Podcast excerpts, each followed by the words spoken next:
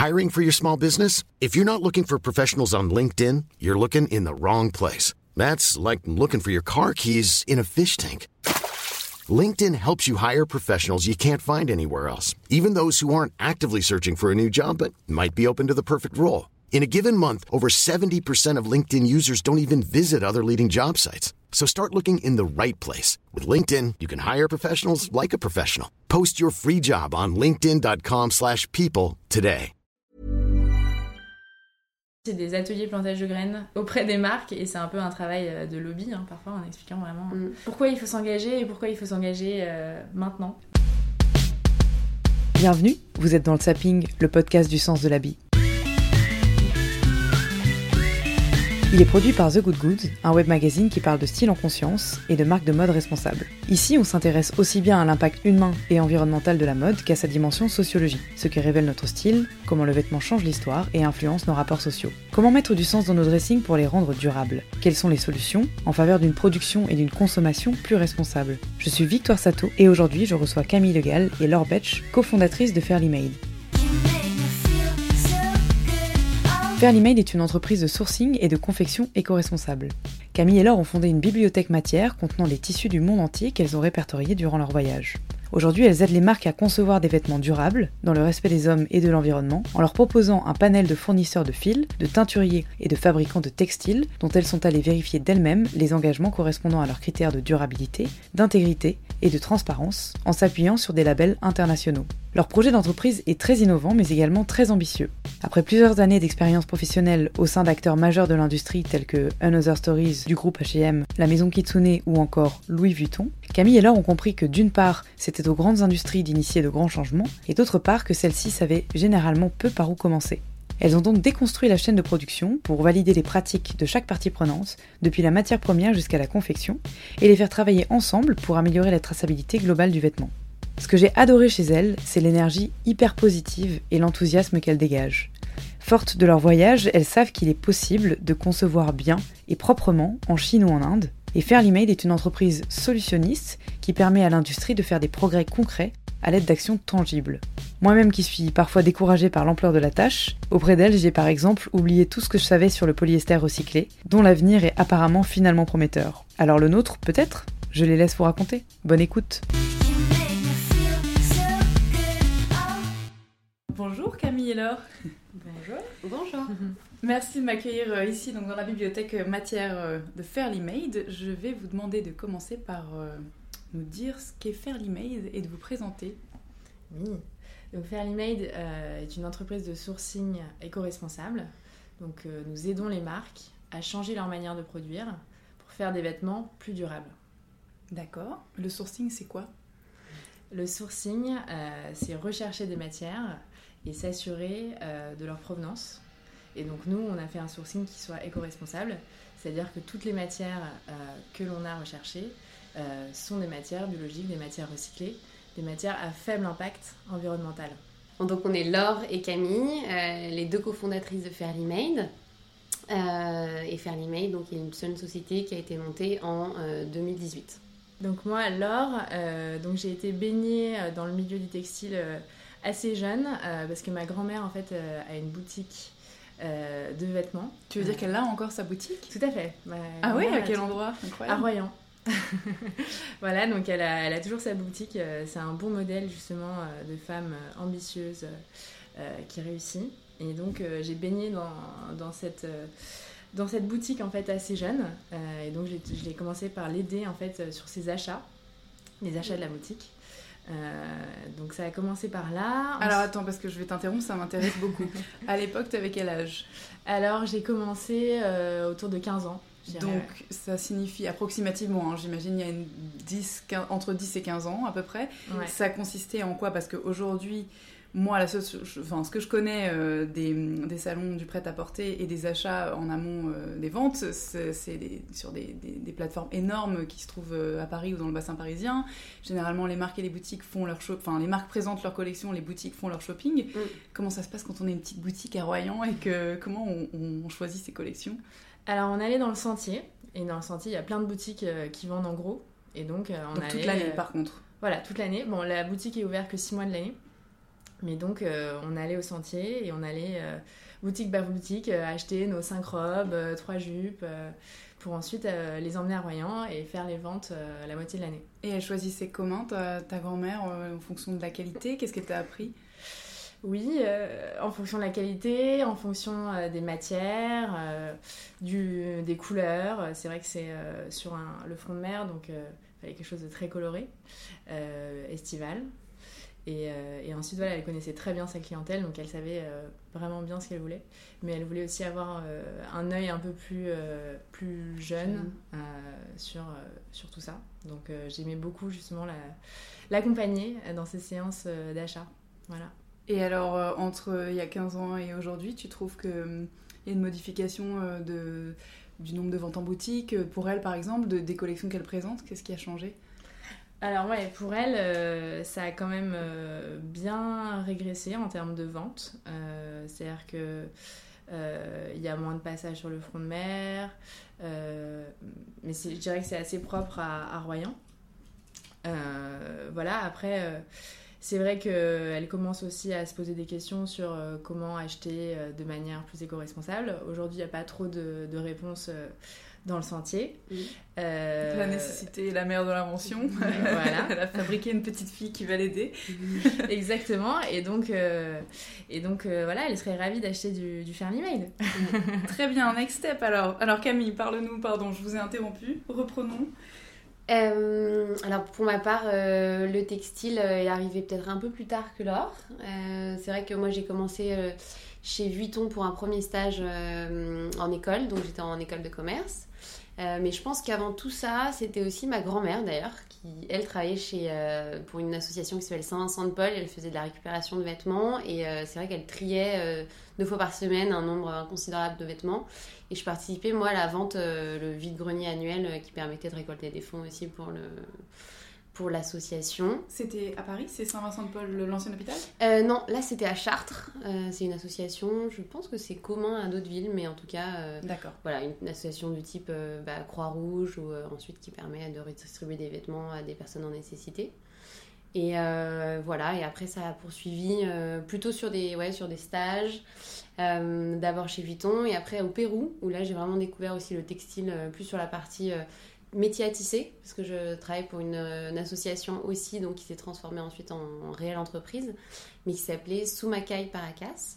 Et eux qui s'étaient montés en fait pour refaire vivre des savoir-faire ancestraux péruviens sur le métier à tisser.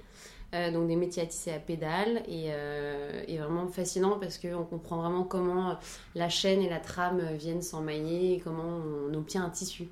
En fait. Et le, leur type de vente, c'était euh, pour des particuliers ou il y avait des gros volumes pour des marques Tout petit volume, en moyenne, donc c'était pour des sacs. Et donc c'est des volumes pas industriels du tout, justement plutôt artisanaux. Et on produisait en moyenne 5 sacs euh, par euh, typologie de tissu. Donc euh, c'était des petites productions, il y avait en moyenne 20 sacs par semaine qui étaient fabriqués. Mais oui, c'était revendu en Europe après, donc plutôt sur un réseau de redistribution, petites boutiques, showroom et, concept store. Et donc, vous avez décidé d'un commun accord parce que vous êtes amis depuis longtemps. je sais que l'entrepreneuriat, c'était quelque chose qui vous tenait à cœur mm. individuellement et ensemble. Qu'est-ce que ça a changé pour vous, votre passage euh, dans, dans, les entreprises respectives, donc Vuitton et je crois que c'était euh, chez les gens que tu as travaillé Asia. Les gens, Altia c'était Camille mm. euh, à Hong Kong. moi j'ai été chez Maison Kitsune, ah, chef de produit, et ensuite je suis passée développeuse chez Another Stories, donc marque du groupe H&M. Donc moi chez Kitsune, ce que j'ai beaucoup aimé, c'est vraiment être très proche des fabricants. Euh, c'est là où j'ai commencé justement à faire mes premiers voyages euh, et que j'ai pu voir de mes propres yeux euh, un savoir-faire extraordinaire, des produits, sortir des produits qu'on avait dessinés, c'est ça que j'ai beaucoup aimé. donc ça, ça m'a vraiment donné envie de passer plus de temps sur le côté production et de promouvoir les gens qui font les choses bien. et ensuite, chez H&M, donc c'est un mode de fonctionnement qui était complètement différent. On travaillait avec une centrale d'achat donc on était moins proche euh, de ces usines-là. Est-ce que tu peux expliquer simplement ce que c'est une centrale d'achat quand on est une grosse marque comme H&M Ouais. Alors une centrale d'achat, c'est en fait une équipe donc de personnes qui vont justement piloter une zone d'usine. Donc ça, ça se passe généralement dans les grosses entreprises de mode. donc généralement, en fait, on a des équipes par pays qui sont responsables justement de plusieurs usines du, dans un même pays. Donc ça veut dire que c'est des équipes qui vont pouvoir gérer euh, tout ce qui va être négociation, suivi qualité, euh, euh, et donc qui vont être le relais d'une équipe de style qui, elle, va se charger de la création des produits. D'accord. Voilà. Donc c'est une, manière de. C'est un, partage des tâches finalement. Exactement. Chacun sa mm. responsabilité, il récupère un cahier des charges et ensuite la négociation en aval se fait par le, le, bureau d'achat. C'est ça, le bureau d'achat. Très bien. Euh, ma question, c'était euh, est-ce que vous avez été globalement plutôt inspiré euh, par les bonnes pratiques, ce qui est un peu délicat maintenant qu'on a cité les marques pour lesquelles vous avez travaillé, mais ce que je veux dire, c'est que vous avez plutôt été inspiré pour faire les choses bien dans la continuité de ce que vous aviez appris, plutôt que vous avez décidé de prendre le contre-pied d'une industrie qui mm. était horrible et, et dont vous avez vu les mauvaises pratiques, justement? Alors moi, euh, pour H&M, justement, euh, bah, déjà, c'est eux qui m'ont proposé de faire une formation sur la mode éco-responsable. Et donc ça, ça a été aussi un bon démarrage pour nous, euh, dans le sens où ça a vraiment été un puits de savoir sur toutes les matières qui existent, le pendant éco-responsable. et ensuite, dans les pratiques, ils ont justement bah, cette, équipe de centrale d'achat qui s'occupe de vérifier tout le sourcing et qui sélectionne les bons partenaires. Et donc, ils sont très engagés à ce niveau-là euh, dans, la vérification euh, des partenaires, dans le choix euh, de personnes qui respectent certaines normes. Et donc, oui, ça a été une source d'inspiration aussi pour nous. Hmm. Moi, pour ma part, c'était plutôt des maisons de luxe, donc c'était vraiment une super expérience aussi de découvrir le savoir-faire et réellement qui existe pour des maisons comme Vuitton ou pour Chanel. Euh, moi, ce qui m'attristait un peu plus, c'était de ne pas en voir assez, en fait. Et euh, même quand je passais un peu de temps en boutique, donc pour moi, j'étais vraiment plus euh, sur le, la partie analytique, j'étais business analyst. Et ce qu'on en retire et ce qu'on en voit, c'est finalement des chiffres, c'est finalement des lignes aussi qui correspondent à ces pièces vendues. Et mm, en allant en boutique et en découvrant les jacquards, les, même une, vendeuse qui nous explique comment la veste est confectionnée, tout ça, bah, j'aurais souhaité qu'on en parle plus. Et euh, c'est vrai qu'avec du recul, euh, c'est peut-être de là qu'aussi est, est partie un peu cette idée. Euh, et après, non, c'est plutôt en étant. Alors, moi, c'est en Asie où là, j'ai vraiment découvert aussi des modes de consommation frénétiques et que j'ai été un peu voilà, prise de cours. et ça m'a permis aussi de prendre du recul sur ce que je vivais. de me poser des questions sur quels sont nos modes de consommation. j'ai eu la chance de rencontrer aussi l'ONG Redress, qui euh, crée vraiment du contenu incroyable sur euh, les nouveaux modes de consommation, comment aujourd'hui un designer peut euh, éco-concevoir un vêtement, à partir de quelle vue de matière il peut travailler. Et ça, ça a été pour moi une révélation. Je me souviens que j'en avais parlé assez tôt alors d'ailleurs, et on, regardait des vidéos à ce sujet-là. Et, et ça, ça a été ouais, une des pierres angulaires du début de l'idée. Ils sont hyper impliqués dès les écoles aussi, ça c'est vraiment... Exactement. C'est vraiment un plus et ils sont d'ailleurs présents en France depuis, mm. depuis quelques temps maintenant. Euh, bravo. Donc, euh, est-ce que vous pouvez m'expliquer comment, quand on est un designer et quand on est une marque, euh, ça se passe quand on vient chez Fairly Made Quel est le processus jusqu'à l'aboutissement d'un vêtement? Mm. Alors, généralement, ça commence par cette fameuse bibliothèque de matière que tu as juste derrière toi. qui est euh, finalement aussi le, vivier et les ressources à partir desquelles les créateurs, designers euh, peuvent débuter le design d'une collection. Donc on a vraiment souhaité au sein de cette bibliothèque matière représenter euh, toutes les différentes alternatives donc, qui existaient aujourd'hui, de prouver que les matières avaient les mêmes propriétés de douceur, de, raffinement, que l'ennoblissement était tout aussi faisable sur ce type de matière. Euh, et ensuite de leur présenter, et là c'est encore un autre élément qu'on a, donc qui sont les, pièces un petit peu euh, iconiques, fairly made, qui sont des, samples de, justement de showroom, qui prouvent que de cette bibliothèque de matière, on peut aujourd'hui faire des vêtements tout aussi beaux et tout aussi euh, bien faits, dans des usines qui respectent justement notre engagement fairly made. Mais voilà, pour un créateur et pour une équipe de style qu'on rencontre, ça commence avec un premier rendez-vous donc euh, de, découverte de cette bibliothèque de matière et de présentation de ces pièces euh, un petit peu témoins. D'accord. Est-ce que ça veut dire qu'on peut quand même venir déjà avec un travail de stylisme effectué, des mm. croquis, des choses qui sont préétablies Ou bien est-ce que vous souhaitez que ce soit en amont et qu'ils travaillent leur collection à partir de vos matières? Mm. Il y a vraiment deux choses. Ouais. Donc soit euh, on travaille à partir de matières qui sont déjà sourcées par un designer ou une marque et on va lui chercher le pendant éco-responsable et soit il pioche dans notre bibliothèque de matières. Ensuite sur la partie style, nous on va pas intervenir, c'est-à-dire que vraiment on va se baser sur les dessins et les dossiers techniques des marques et des designers mm. euh, pour les valoriser ensuite avec une matière euh, éco-responsable et ensuite dans une usine qui respecte des droits sociaux Très bien. Alors, euh, comment est-ce que vous procédez pour euh, justement enrichir cette bibliothèque euh, matière? C'est quoi le parcours? Mm.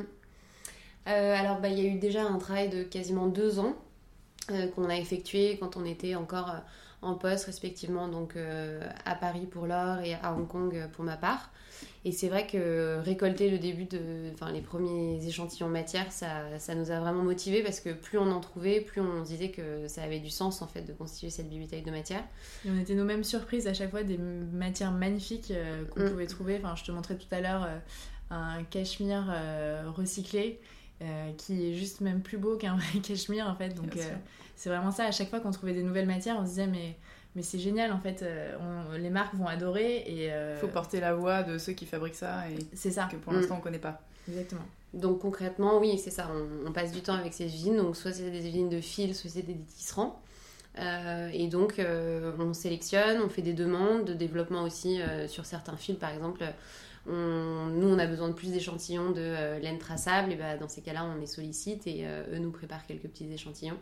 Mais voilà, l'idée c'est à chaque euh, usine qu'on a rencontrée et qu'on représente désormais, on a euh, justement ce lot de matière euh, dont on a besoin aussi pour transmettre ce message auprès des marques.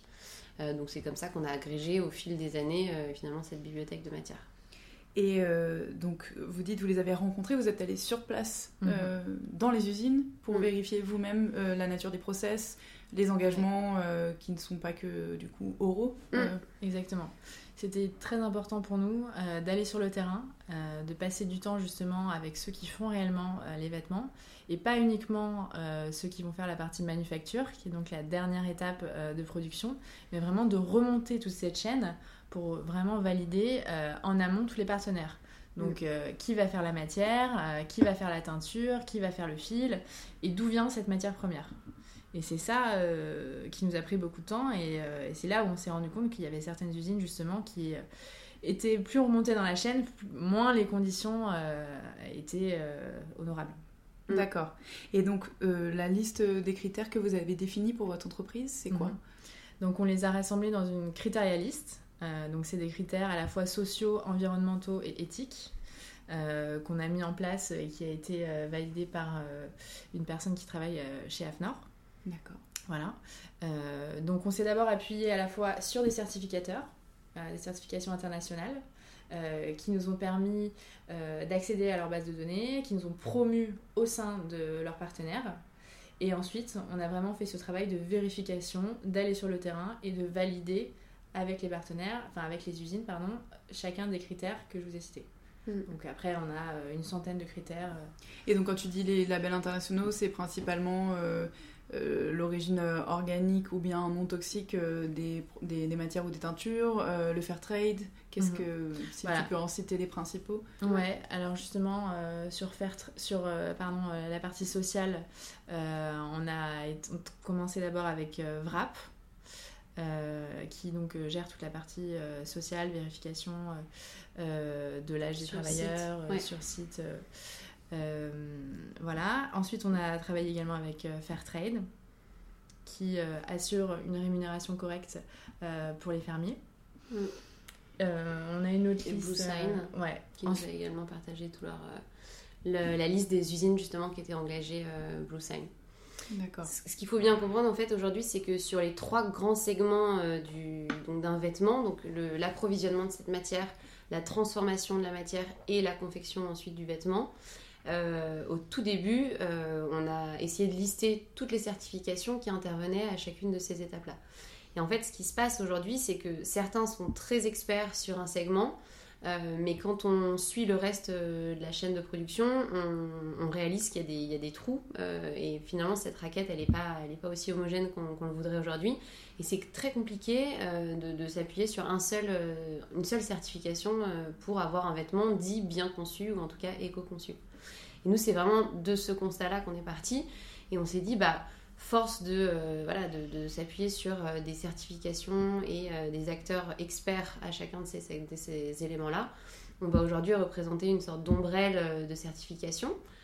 Et vérifier pour les marques aussi que ces certifications sont toujours valides, parce que ça c'est encore un autre sujet, c'est que les certifications c'est des certificats qui se renouvellent. Se bien sûr. Voilà, et qu'il il y a toujours un suivi à effectuer et que nous on effectue en amont, et ensuite on vient euh, s'assurer que donc, le filateur qui travaille avec le tisserand, qui lui-même travaille avec l'unité de teinture et qui en fin de, chaîne envoie euh, toutes les matières euh, à l'atelier de confection, que tous ces acteurs-là ont été justement audités par des certificateurs internationaux et qui en plus nous ont reçus, on a passé du temps avec eux et on remplit notre propre grille de critères Fairly Made. qui aura plus un volet éthique et grâce à laquelle aussi on vérifie l'engagement des directeurs d'usine, et euh, suite à laquelle aussi on, récolte des données euh, photos, du contenu vidéo, qui aujourd'hui pour nous est vraiment le, plus beau des contenus. Et donc l'idée est vraiment de montrer euh, aux consommateurs et aux marques tout ce qui se passe derrière le vêtement. C'est vraiment de faire des focus matière, des focus procédés et de montrer à chaque fois ce qui se passe, le temps que ça met, est-ce que c'est éco-responsable et si ça ne l'est pas, quelle est justement la solution plus durable. Et alors, vous qui connaissez les usines, euh, indépendamment des booms médiatiques euh, où on voit des images terrifiantes euh, des accidents, des incendies, le Rana Plaza et autres, mm. je pense que c'est difficile pour un consommateur de réaliser finalement la réalité d'une usine qui exploite et d'une usine qui, par exemple, est labellisée, disons, certifiée Fairtrade. Mm-hmm. Est-ce que vous pouvez, à la lumière de votre expérience, me donner quelques exemples concrets Alors, euh, donc c'est vrai que nous, on avait sélectionné déjà nos usines euh, qui étaient des usines qui étaient déjà engagées, donc on n'a pas vu énormément d'usines euh, dans des conditions absolument atroces. après, c'est vrai qu'on a vu des usines qui étaient quand même pas à nos standards. donc là, ça commence par des conditions qui sont insalubres. Mmh. donc ça va être sale, ça va être mal rangé, ça va voilà, on sent qu'il n'y a, pas un bon climat en fait euh, pour les travailleurs et c'est une solution de, enfin c'est une, une, tension en fait qui se ressent euh, tout de suite sur les travailleurs qui vont pas être dans des bonnes conditions, qui vont être mal équipés. Euh, sachant que l'équipement en usine c'est très important, surtout quand on est dans la partie teinture où là il faut, il y a beaucoup d'inhalation de produits chimiques. et donc oui, qui sont fatigués parce que voilà ils, ils respectent pas les minimums horaires. Les horaires minimums. Voilà mm. exactement. Hey, I'm Ryan Reynolds. Recently, I asked Mint Mobile's legal team if big wireless companies are allowed to raise prices due to inflation. They said yes. And then when I asked if raising prices technically violates those onerous two-year contracts, they said, "What the f*** are you talking about? You insane Hollywood ass." So to recap, we're cutting the price of Mint Unlimited from $30 a month to just $15 a month. Give it a try at mintmobile.com slash switch. $45 up front for three months plus taxes and fees. Promoting for new customers for limited time. Unlimited more than 40 gigabytes per month. Slows. Full terms at mintmobile.com. Euh, alors que, euh, oui, à l'inverse, des usines, on a vu des usines qui étaient euh, vraiment au top du top, euh, hyper bien organisées, structurées. Donc on, on a vu justement un système qui s'appelle les 5 S en usine. Dis-nous. 5S qui veut dire sort, set in order, shine, standardize and sustain. Très bien. Et voilà, et donc ces usines justement qui suivaient euh, ce système que nous on essaye d'ailleurs de reproduire, mm. euh, on sentait vraiment que le mindset était beaucoup plus positif et que derrière euh, ça allait tout à fait avoir un impact sur les travailleurs. on avait même des usines où il y avait 3 minutes de rangement toutes les 4 heures et c'était une petite musique qui avait vraiment dans toute l'usine et tout le monde se mettait à ranger dans la bonne humeur. Donc ça c'est dans les mêmes pays, on est d'accord que vous travaillez beaucoup avec des usines en Chine et en Inde. Exactement. Voilà. Donc, la belle confection indienne et chinoise existe. Le bon traitement des employés du vêtement également. Mm. Ça, c'est important de, important de le préciser. Peut-être pour rappeler aussi euh, la raison pour laquelle aujourd'hui euh, ces deux pays sont les pays de sourcing, c'est qu'avant toute chose, on avait souhaité euh, créer ces écosystèmes de production à proximité des viviers de matières premières. Donc aujourd'hui, on travaille pour le coton recyclé, le coton biologique et les écoviscoses en Inde. Et pour les mailles recyclées, donc cachemire recyclé, laine recyclée, le bambou ou encore une fois les laines traçables, donc laine traçable, cachemire traçable en Chine.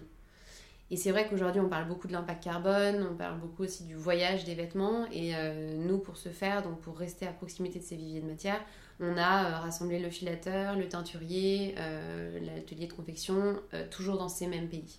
C'est hyper important ce que tu dis là parce que ça fait partie aussi de, de l'éducation du consommateur. C'est quelque chose dont on n'a pas conscience. Généralement, on mm. va privilégier le Made in France qui parfois bah, est juste fabriqué avec euh, un tissu effectivement qui est euh, produit en Chine et qui est mal conçu, sans réaliser, comme tu le dis, qu'il va y avoir euh, un nombre de kilomètres invraisemblable entre l'endroit où, par exemple, si c'est de la laine, on a élevé le mouton, ensuite l'endroit où la laine a été traitée, puis là où elle a été tissée, puis là où le produit a été fabriqué.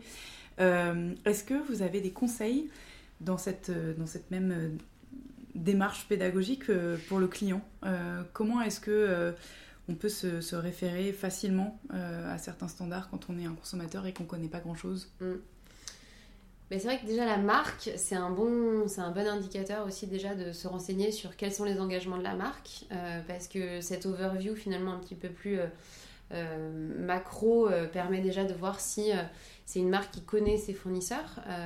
je pense à des marques qui, même on parlait de la production en Europe, connaissent les ateliers avec lesquels ils travaillent, connaissent les usines avec lesquelles ils travaillent. Euh, c'est déjà très très bien en fait de connaître ces usines, euh, de côtoyer aussi euh, les personnes avec lesquelles ils travaillent. Ensuite, c'est vrai que l'enjeu dont tu parles et même qui est donc soutenu par certaines certifications, c'est de savoir ce qui se passe un peu plus loin que l'atelier de confection. Donc vraiment l'usine qui va faire la partie matière, l'usine qui va faire le fil et l'usine qui va aussi teindre. Et ça, aujourd'hui, les certifications, elles apparaissent sur certaines étiquettes. Donc c'est vrai qu'il y a Ecotex, qui aujourd'hui même en France est de plus en plus reconnu. Donc Ecotex qui traite de la partie teinture euh, et de non-dangerosité des, teintures et des agents chimiques euh, utilisés. Pas bio pour bien faire la distinction, ça veut pas forcément dire, enfin ça veut pas dire bio, mais ça veut dire qu'il n'y a pas de composants chimiques utilisés dans les produits de teinture. Mm. Euh, ce qui est donc pas dommageable ni pour l'environnement ni pour la ni pour la santé chimique dangereux. En fait, voilà, il faut savoir qu'aujourd'hui, 99,9% des vêtements qu'on porte sont teints avec des teintures issues de la pétrochimie. Euh, de manière pragmatique, euh, c'est ce qui aujourd'hui est pratiqué. Il faut vraiment, et nous c'est ce qu'on fait au niveau justement de la teinture, bien de s'assurer que euh, le retraitement des eaux a lieu, que c'est des usines qui s'assurent que justement ce circuit d'eau est bien réutilisé et qu'il n'y a aucun rejet, donc ce qu'on appelle le, sludge, qui est vraiment les résidus. une fois que l'eau est traitée, il y a toujours des, résidus physiques et donc en dur qui existent, que ces résidus-là soient bien retraités. Et donc pour finir sur ta question de euh, à quoi peut se référer le, consommateur, euh, des certifications en effet, euh, beaucoup n'apparaissent pas sur les étiquettes, mais parfois la marque parle de son engagement sur le site internet. Mhm. pour le coton, il y a aussi GOTS qui apparaît de plus en plus sur les étiquettes de composition. Donc GOTS, pour en parler un petit peu, c'est une des certifications les plus abouties qui aujourd'hui permet donc de tracer en tout cas de connaître l'origine euh, du pays d'origine du coton et de savoir que c'est un coton qui a été cultivé en agriculture biologique. Euh, et ensuite qui fonctionne avec donc des certificats de transaction à chacune des étapes euh, justement de, fabrication du vêtement, ce qui fait qu'un produit GOTS est passé lors de toutes ces fameuses étapes dont on parle par une usine elle-même reconnue par GOTS. Très bien. Et en ce qui concerne donc votre, votre spécialité euh, et les matières, mhm. euh, est-ce que vous pouvez euh, nous donner quelques indicateurs, donc les, grandes catégories de matières qui existent, mhm. pourquoi c'est plus favorable pour l'environnement et, pour la santé vraisemblablement de, de privilégier des matières naturelles? Oui, alors en effet, donc je sais pas si finalement c'est beaucoup plus. Enfin, beaucoup mieux de, de, partir de matières naturelles parce qu'on a par exemple du polyester recyclé qui, euh, qui pollue peu. Oui, mais qui est moins, dont la fin de vie est moins évidente. C'est sûr, c'est le problème de la circularité euh, se mm. pose euh, dans les polyesters recyclés, qui sont effectivement des super matières. Ouais. Mais ce sont des matières qu'on a du mal, dont on ne sait pas quoi faire finalement. Alors un 100% polyester justement sera recyclé, enfin sera recyclable, pardon. Mm. Oui, c'est les matières mélangées qui posent problème, tu Exactement, c'est ah les matières mélangées qui posent problème. Très bien. Justement, il, y a, il, commence à y avoir maintenant euh, euh, des super innovations justement sur des machines qui, commencent, qui, qui, qui permettent en fait euh, de séparer les mix de matières. C'est ce qu'on a vu là à Hong Kong et c'est pas encore industrialisable, mm. mais ça commence. Génial. Alors attends, donc si on, on, reprend la classification de façon un peu pragmatique, oui. si partons sur les matières artificielles, donc les polyesters. Voilà, donc polyester, donc euh, le penchant étant le, polyester recyclé, donc à partir euh, de euh, bouteilles plastiques qu'on va retisser en fil. Donc quand même la limite de ça est vraiment les microfibres. donc c'est-à-dire que quand on lave le vêtement, il va y avoir des microfibres qui s'échappent. donc là, je pense qu'il y a vraiment un devoir de la marque de correctement enseigner aux consommateurs justement quels sont les moyens d'empêcher ça. Donc maintenant, on a aussi des bacs, en fait, des, des sacs euh, dans lesquels on peut mettre ses vêtements pour empêcher que les microfibres mm. euh, s'en échappent. Donc ça, c'est une bonne chose.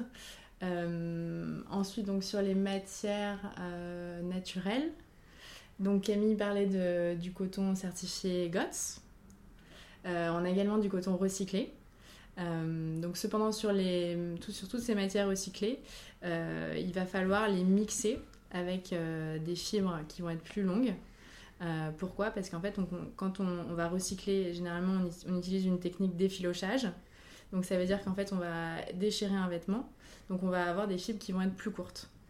Donc il va falloir, falloir les mixer avec d'autres fibres qui vont être plus longues pour justement éviter qu'il y ait euh, du boulochage. Euh... Pour faire des, des, tissus de meilleure qualité. Exactement. Mm.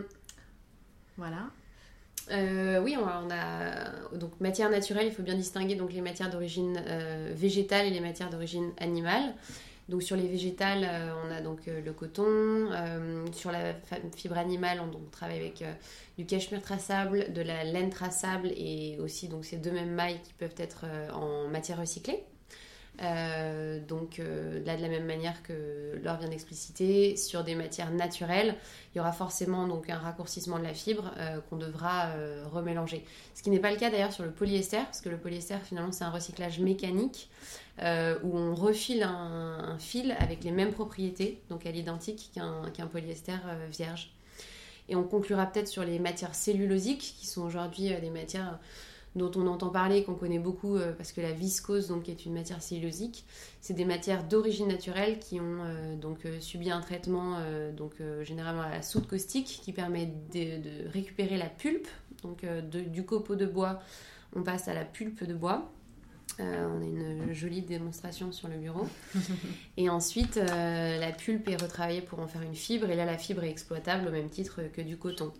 Donc aujourd'hui, dans ce qu'on appelle les matières cellulosiques, il y a le tencel qui est euh, donc issu d'eucalyptus, de, du modal qui provient du bois de hêtre, également du bambou qui a des super propriétés, donc qui provient de la fibre de bambou qu'on connaît, qui est très frais, antibactérien.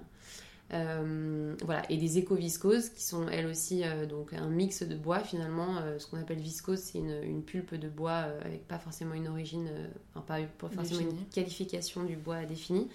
mais pour autant, donc nous avec les éco-viscoses avec lesquelles on travaille, on connaît l'origine donc de la forêt. généralement, on parlait toujours des certifications, c'est la certification FSC, et ensuite, dans le traitement de cette matière, on s'assure que euh, l'application de la soude caustique, donc ce qui permet vraiment de transformer le copeau en pulpe, est aussi bien intégrée dans une boucle circulaire. Donc cette soude caustique et tous les agents chimiques qui vont permettre la transformation de la fibre restent en circuit fermier. Très bien. Et est-ce que, euh, donc je sais que pour, pour, travailler avec vous, il faut euh, quand même un minimum de commandes euh, assez important. Mm -hmm. Donc euh, pour l'instant, ce sera peut-être pas le cas dans le futur, mais c'est plutôt des grosses marques qui sont vos clients. Mm -hmm. est-ce que, j'imagine, vous avez envie de valoriser l'artisanat, de partir dans des directions peut-être pour le futur un petit peu différentes? Mm -hmm.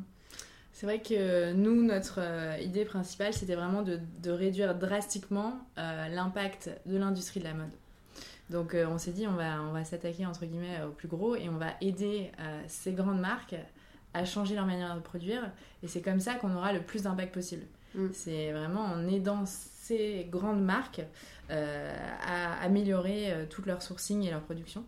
Donc c'est comme ça qu'on a commencé à établir nos réseaux. c'était aussi important pour avoir une traçabilité de la matière. Parce que si on achète trois pulls, ben, en fait, ce sera impossible de remonter justement toutes ces étapes de production. Donc, on avait besoin d'avoir ces quantités-là pour pouvoir remonter jusqu'au fermier. Et en effet, le fermier, quand il va vendre son coton au filateur, bah, on, parle, on parle en tonnes. Mm. Donc, en tonnes de matière. Et les méthodes de certification, je, euh, je, t'interromps, mais ça me fait penser euh, au podcast euh, de Déborah Berger qui parlait de l'intégration d'un système de certification blockchain. Mm. vous, c'est quoi vos méthodes de, vérification in mm. Donc aujourd'hui, on travaille avec des certificats de transaction qui ont justement on vérifie à chaque fois les entrées et les sorties. entre chacune des étapes de la production. C'est-à-dire que voilà, on va acheter une tonne, comment ensuite cette tonne va être à la, sortie de, l'usine numéro 2. Donc euh, on suit en fait euh, justement euh, chacune des étapes grâce à ces certificats de transaction qui sont en fait des factures.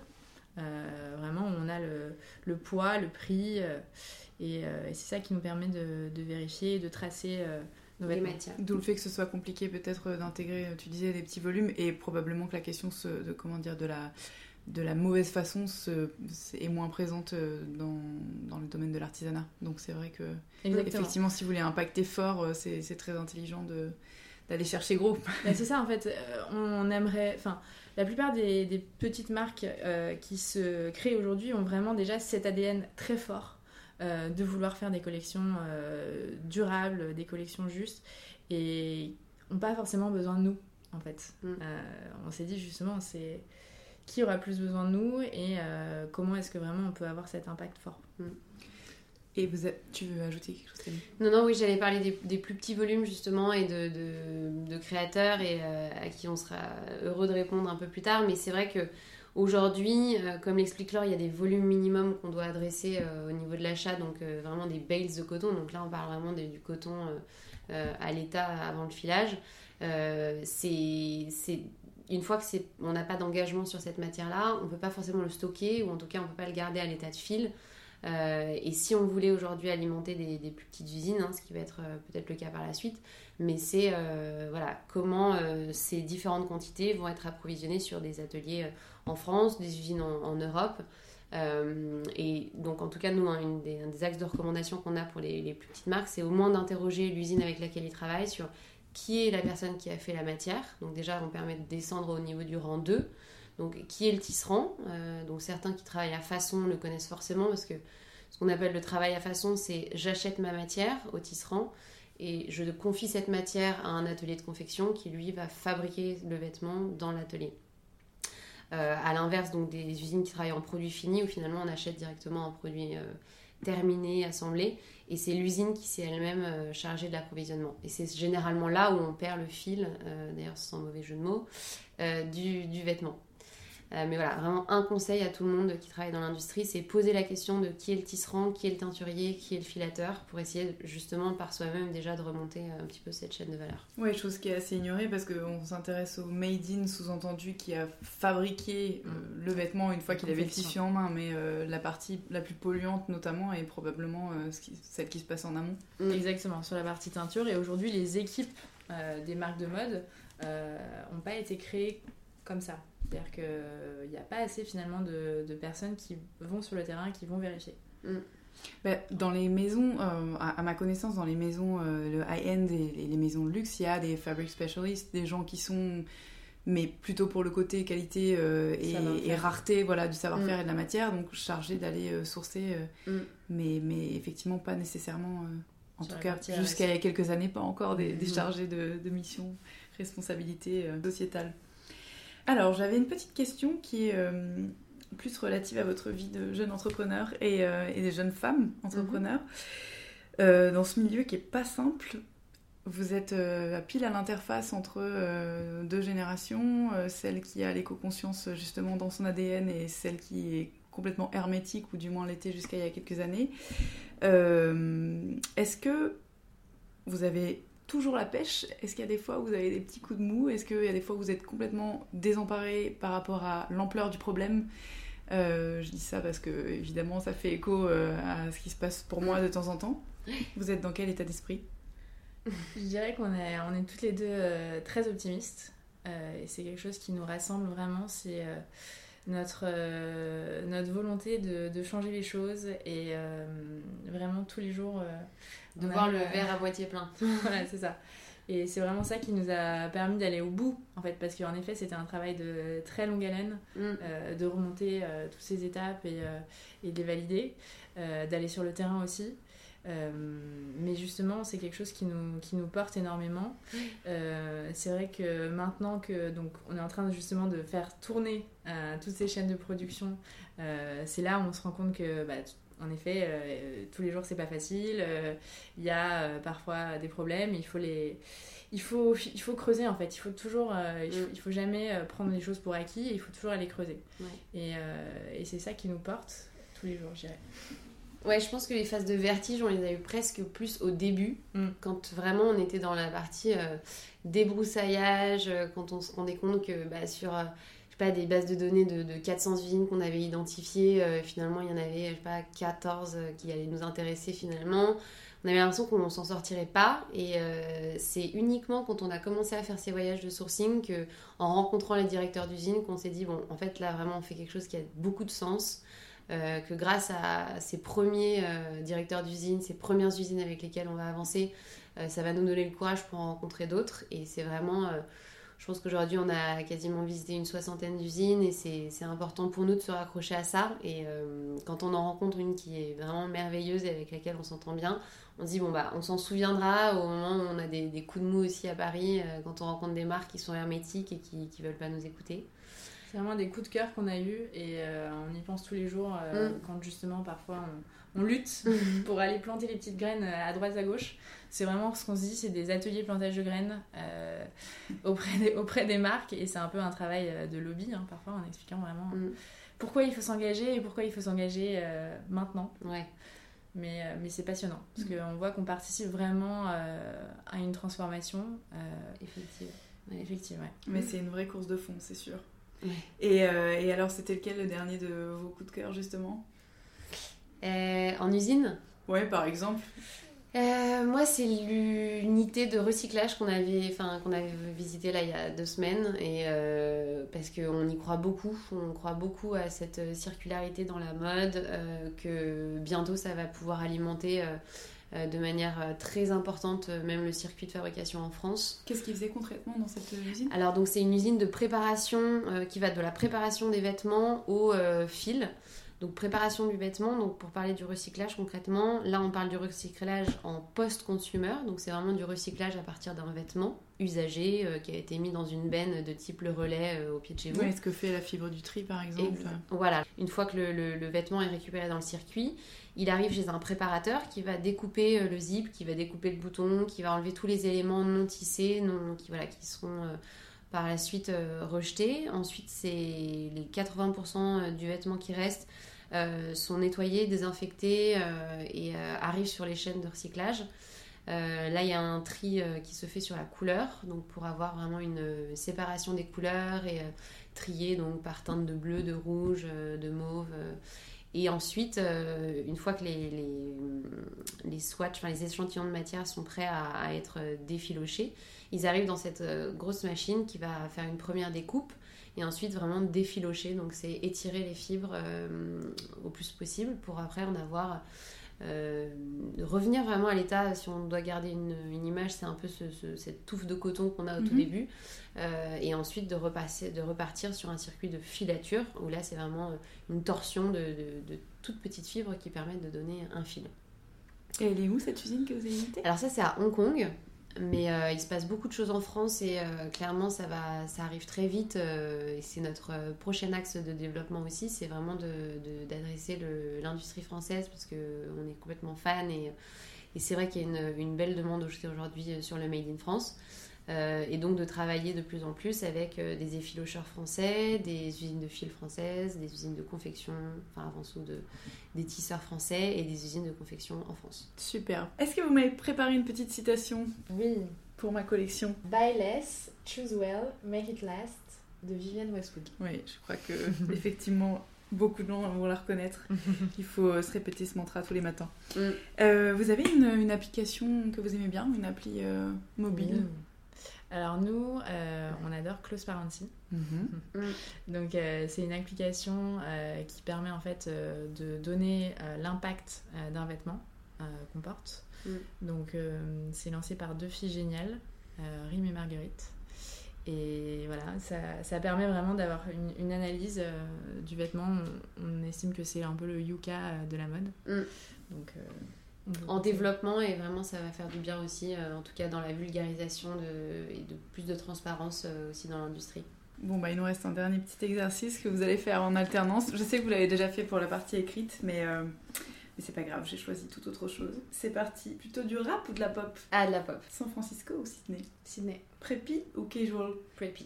Keith Haring ou Modigliani Modigliani, Nicolas Gesquer ou Claire Keller? Jesquière. Les images ou les mots? Les mots, A7 ou Pantagruel? Pantagruel. Les rayons ou les étoiles? Les étoiles. Merci les filles Merci, Victoire.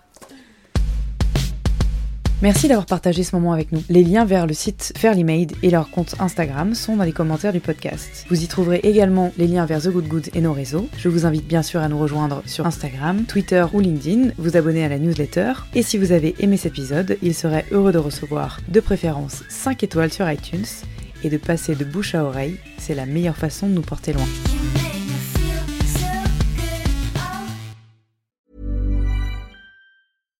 Deserves the best, and there's no better place to shop for Mother's Day than Whole Foods Market. They're your destination for unbeatable savings, from premium gifts to show-stopping flowers and irresistible desserts. Start by saving 33% with Prime on all body care and candles. Then get a 15-stem bunch of tulips for just $9.99 each with Prime. Round out Mom's menu with festive rosé, irresistible berry chantilly cake, and more special treats. Come celebrate Mother's Day at Whole Foods Market.